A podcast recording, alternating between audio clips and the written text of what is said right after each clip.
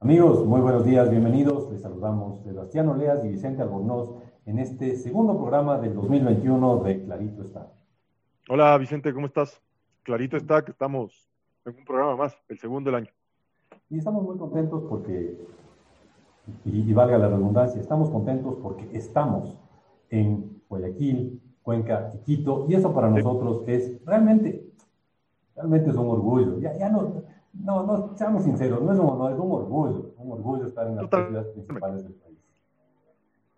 Y esto es, es bastante fácil para personas como nosotros que somos bastante buenos para, para autoflagelarnos de, nuestra ignorancia y tratar de ser, no sé si falsa modestia, pero tratamos de ser modestos. Sí, pero no cachamos mucho de nada. orgullosos, Sebastián. Sí, estamos contentos. Estamos, contentos. De estar además, los días, estamos... Los días domingos decir en La Voz de Tomebamba a las dale, de la mañana, 102.1 FM y, 1070 AM. Los días viernes a las 13 horas en Radio I99, 98,9 FM. Y los días viernes a las 9 de la mañana en Radio Democracia, 92,5 FM y 92 perdón, 920 AM. Y ahí quería dar las gracias a, a los, podría decir que son nuestros socios, digamos, en territorio, que es las radios que has mencionado, porque bueno, nos dan un espacio ahí.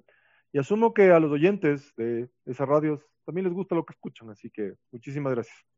Supongo, esperemos que les guste. O sea, asumo, si no ya nos hubieran cancelado y hubiesen puesto cualquier otra cosa, ¿no es cierto? Sí, asumo. Sí, sí, Incluso podrían haber, no, no creo, pero hay gente que le gusta el fútbol y podrían haber puesto fútbol en vez de economía. Claro, sería un casi, error. casi, casi meto las patas. E iba a decir, quizás hubiesen podido poner un espacio al que las personas van temprano los domingos de la mañana, pero por eso no lo voy a hacer, porque. Sí. Sí, voy a ser políticamente correcto. Amigos, entonces hemos sido muy, muy, estamos muy orgullosos de estar con ustedes hoy día. Como les decíamos, estamos en Cuenca, Guayaquil y Quito, Voz del Comebamba, Radio Hino 29 y Radio Democracia. Em, y además, estamos en las redes sociales. Esto suena como importantísimo, pero en el fondo estamos en el Twitter. Búsquenos en arroba clarito está y en nuestra página web. En Twitter. Que es claritoestá.com. Usando un término de mis hijos, Twitter aún no nos ha baneado. No, no eso nos diferencia a nosotros de Donald Trump.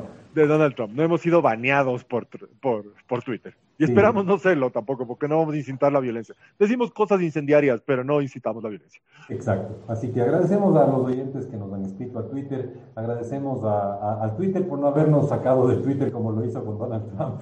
Exactamente y estamos muy contentos de estar con ustedes, queridos amigos, en este programa en el cual Sebastián Oleas nos tiene aquel esperado, único, atractivo e interesante dato de la semana.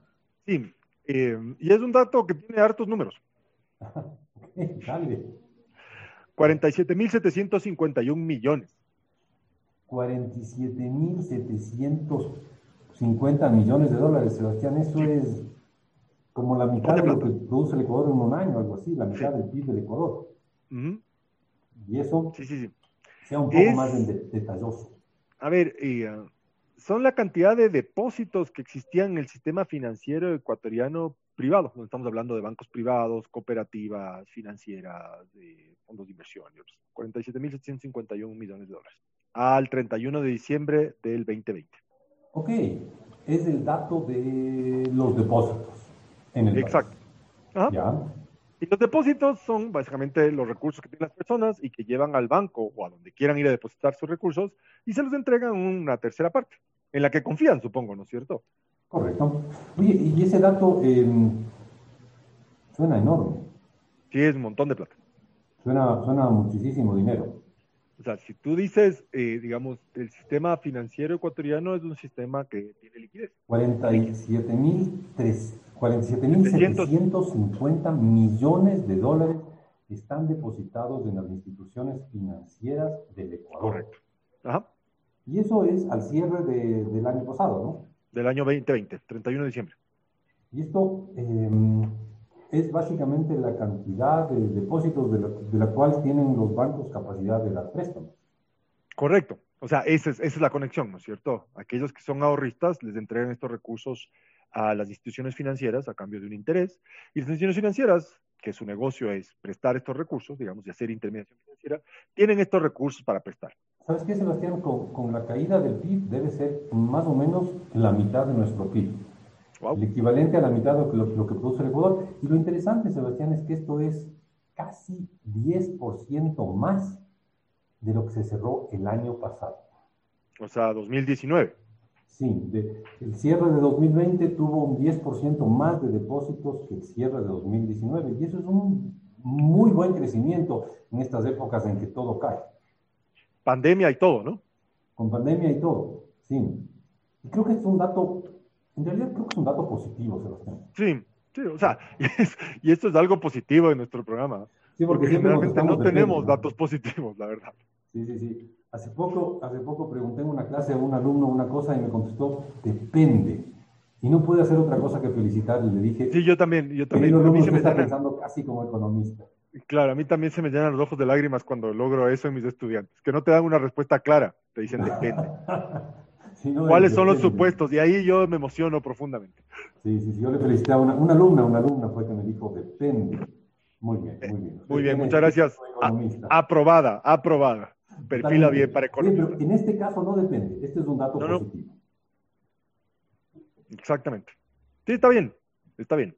Un, crecimiento de 10% en un año, en un año tan caótico, es, positivo. Eh, además, eh, bueno, esto, esto es el resultado, diría yo, te voy a soltar dos, dos, dos factores que creo yo que explican este buen crecimiento. De dos hipótesis aquí, dos hipótesis. Sí, y si tú tienes más, eh, o si te parece muy mal alguna, me dices, pero la una es no hay nerviosismo en el sistema. La gente parecería que no está escondiendo la plata bajo el colchón, parecería. Claro, digamos, un tema de confianza, ahí concuerdo contigo. Sí, y el otro, están entrando más dólares de los que salen del país.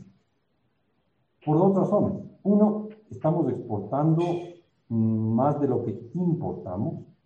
Ya. O sea, nuestras exportaciones han caído, pero nuestras importaciones cayeron todavía más. O sea, al final de, la balanza comercial nos está quedando un neto grande y positivo.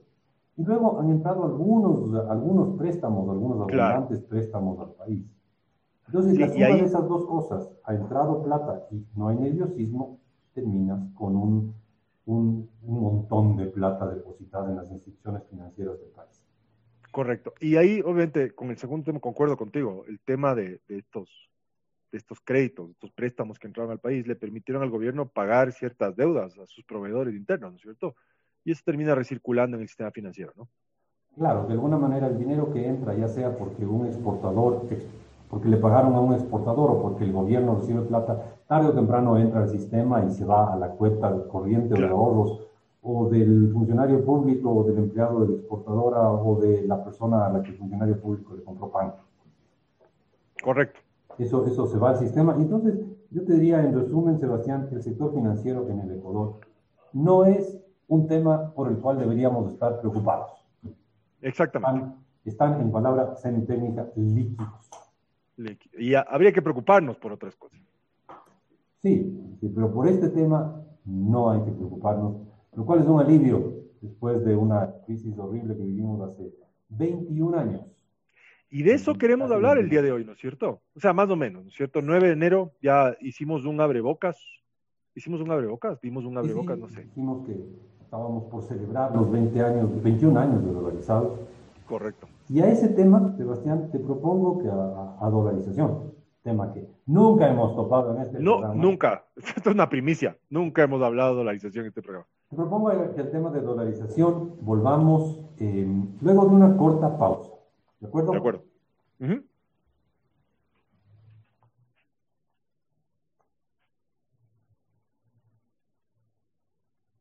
Volvemos amigos, Sebastián Orleas y Vicente Albornoz, aquí en Clarito está el problema en que nos encanta hablar de economía. Es verdad. Sí, nos encanta hablar de economía y, no hay nada que hacer, somos felices hablando de economía. Eh, eh, y, y lo disfrutamos, ¿sí o no, Sebastián? Sí, claro, totalmente. No, vamos a ocultar eso, es algo de lo que disfrutamos. Y encima más tenemos el orgullo de poder decir que estamos en las tres principales ciudades del país, con lo cual grabar este programa para nosotros es una alegría. Es, es un placer. Es correcto. Y entonces, Sebastián, el tema de hoy. Vamos a hablar de dolarización. 21 años. 21 años de dolarización. Cosa que es, cosa que es impresionante, o sea, y aquí voy a, voy a sonar super Para un, para un país como el nuestro, con un grado importante de inestabilidad, con un grado importante de, de, poca institucionalidad, eso creo que no fue muy buen, muy buen castellano, de poca institucionalidad. Tener una institución, digamos, sólida, que cumpla 21 años, sobre la que no tenemos ningún control y quizás es lo que le hace sólida. Ah. Eh, es algo positivo. Sebastián, una pregunta y contéstame desde el fondo de tu corazón. Si hace 21 años te hubieran dicho, economista Oleas, ¿cree usted que la dolarización va a sobrevivir 21 años? ¿Qué probabilidad le da a usted de sobrevivir 21 años? Para, para ver, para hacerme el inteligente, sí, no, yo creo que una probabilidad de un 3,5%. No, no, no hubiera creído. No, no hubiera creído que aguantaba ¿Hubieras apostado, la. ¿Hubieras apostado 100 dólares que la dolarización iba a aguantar 21 años? Claro, o sea, supongamos que nos encontrábamos hace 21 años, sí, después de que Maguad el 9 de enero del 2020 salía y decía, ah, nos dolarizamos, chao, me voy después, lo echaron, y nos encontramos luego en la calle, ya teníamos dólares, pocos, pero teníamos dólares, ya Vicente, 100 dólares de, que de aquí a 21 años no tenemos dolarización. Yo no te hubiera apostado que duraba 21 años. No te hubiera apostado. Ya, muy bien. Y eso que hubiésemos aplicado intereses y todo a nuestra apuesta, ¿no es cierto? hay, apuestas memorables, pero sí, yo, yo no hubiera apostado que iba a durar 21 años. Eh, no sé si me hubiera atrevido a apostar que iba a durar 10. Y hubiera dudado de apostar si que iba a durar 5 años. Pero, ¿sabes qué? Eso creo que es creo que es algo, es un signo importante. O sea, creo que cuando cumplí 10 años, ah, bien, 10 años, ya llegó 21 años y ya como que, o sea, hay otras cosas que están pasando en Ecuador, ya no es tema. Sí, sí, sí, sí, es verdad. Yo me acuerdo en el 2005, cuando cumplíamos 5 años, wow, llegamos a los 5 años. Y ahora los 21 años fueron, sí, hubo un par de notas en la, en la prensa, etcétera, pero, pero no fue nada importante. Ya cumplió 21. y el programa de hoy queremos un poco recordar ¿Qué hubo antes de la dolarización y qué ha habido después de la dolarización? Ah, vamos, el clásico programa antes y después. Exacto, este programa se va a llamar Dolarización, un antes y un después. Y un después. Mira qué bonito, qué bonito título. Qué título inspirado, Vicente. Muy bueno. Y, lo que pasa es que si vemos, vamos a concentrarnos en tres indicadores. El primero es la producción.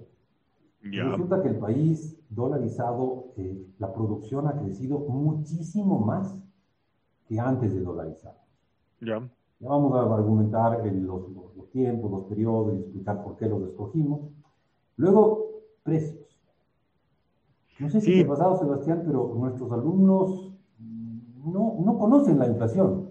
No. Los chicos de 20 años en promedio no, Sí, no es. Y es algo que sí te entienden, pero es algo medio teórico, ¿no? Está en el libro de texto, algo dice el libro de texto. La inflación es un fenómeno típicamente monetario. Ah, la inflación es un problema de los venezolanos. sí. Y vamos a hablar de que la inflación ha sido una después de que nos dolarizamos y fue otra completamente distinta antes de dolarizarnos. Correcto. Y finalmente eh, vamos a ver la variable, una variable que nos parece muy, muy importante que es pobreza. Sí. Porque la pobreza, antes de dolarizarnos, no tenía una clara tendencia hacia abajo. No, no, no, para nada. Y después de dolarizarnos, fíjate, fíjate que sí. Sí. Sí, tuvo una tendencia bastante clara hacia caer. Y claro, y de aquí vamos a hablar de estas tres dimensiones, como tú decías, riqueza, inflación y pobreza. Y obviamente hacia dónde queremos ir para hacer un spoiler aquí, spoiler alerta. O sea, la responsabilidad, creo que una parte importante de esos, de, tener ese clase de indicadores, se debe a la dolarización, ¿no es cierto? A tener como moneda el dólar, ¿no? A ver, en, un mundo tan complejo como el que vivimos, tú no puedes eh, decir, como, como puede decir un químico o un biólogo, si eh, el poner eh, el elemento tal en la solución le va a cambiar así, así, y va a producir tal cosa. No, nosotros no, no, podemos darnos los grandes lujos que se dan en las ciencias exactas. Y solo podemos especular y decir, creemos que este resultado mucho mejor ahora es producto de la dolarización. Correcto. Y desde ya les decimos, vamos a, vamos a argumentarles con números, que dolarizarnos nos ayudó a la economía. Sí, totalmente. Empecemos, empecemos con la variable que es importante, pero no es la más importante en, la, en el mundo, que es la inflación. te quiero dar un par, dos datos, Sebastián. Dale. Desde que nos dolarizamos, o sea, los 20 años que hay entre diciembre del 2000 y diciembre del año pasado, la inflación anual promedio en los primeros 20 años de dolarización, y ahí tienes inflaciones bien fuertes del comienzo, ¿no? Pero en estos 20 años, que es un periodo largo para calcular inflación, ha sido 5% anual. Ok. Con años un poco más altos, con años un poco más bajos, con un par de años levemente pero negativos. Desde que nos dolarizamos, los primeros 20 años después de dolarizarnos, inflación de 5% anual. ¿5? Sí. Y ha habido años, como te digo, un poco más altos, más bajos. Pero sí, sí, sí, pero te, digo, hago esa, esa, ah, eh, voy a hacer ese, como este efecto dramático, 5. Porque es bajo, ¿no? Es bajo. Es bajo. Pero es muy bajo si lo comparas con los 20 años anteriores. Por supuesto. Y aquí no voy a tomar los, dos años caóticos, el 99 y el 2000, no los tomo en cuenta porque ahí se dispara cualquier cálculo, pero si vemos los 10 años anteriores, o sea, de diciembre 98, los 10, perdón, no los 10, los 20 años anteriores, si comparamos, si vemos la inflación que hubo desde diciembre 78, cuando estábamos en dictadura militar todavía, hasta diciembre 98, 20 años, resulta que tuvimos una inflación anual promedio de 34%. Promedio. Exacto. Entonces, los 20 años antes de dolarizarnos, la inflación fue en promedio 34%. Y los 20 años después de dolarizarnos, la inflación promedio fue 5%. Hay un evidente antes y después en la inflación y el impacto, y el impacto sobre la mayoría de, los ecuatorianos era un, un empobrecimiento sostenido, pues, una pérdida de valor adquisitivo sostenido. Claro que sí. De los ecuatorianos previa a la legalización, ¿o no? Sin duda, sin duda tuvimos un... Era terrible porque tú tenías un billete con un montón de ceros. Y poco después ese billete... Sí, unos colores bonitos y unas figuras bonitas, sí. Totalmente. Sí, pero poco después, bonito los billetes.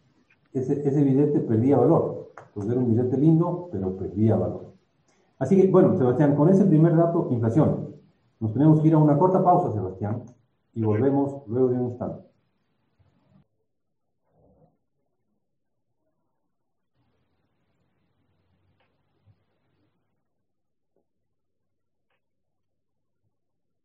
Amigos, volvemos, Sebastián Oleas y Vicente Albornoz, a este programa Clarito está, tercer segmento al tema dolarización. Estamos de vuelta. Muchísimas gracias por seguirnos y escucharnos en las tres ciudades más pobladas del Ecuador, puedo decir. No sé si son las más pobladas. Sí. Ahí voy a corregir. Sí, sí, sí son, sí son. Sí son, ¿Sí son? Quito, Guayaquil y Cuenca. Correcto. Muy bien. Eh, y, y Saludamos realmente y les decimos que estamos hablando de dolarización y estamos argumentando que la dolarización marcó un antes y un después en la economía ecuatoriana. Y para, para, sustentar esa afirmación decíamos, los 20 años anteriores a la dolarización, la inflación anual estuvo en 34%, algo que los jóvenes ahora difícilmente lo pueden imaginar, ¿no? no entienden lo terrible que era tener una inflación de 34% y que todo el tiempo estén cambiando los precios de las cosas en los anaqueles. Correcto. no puedas, tenías un billete y el billete perdía valor con el paso del tiempo. Claro, y tratabas de huir de la moneda, ¿no es cierto? Porque sabías exactamente que iba perdiendo valor. Preferías algo que no perdiese valor.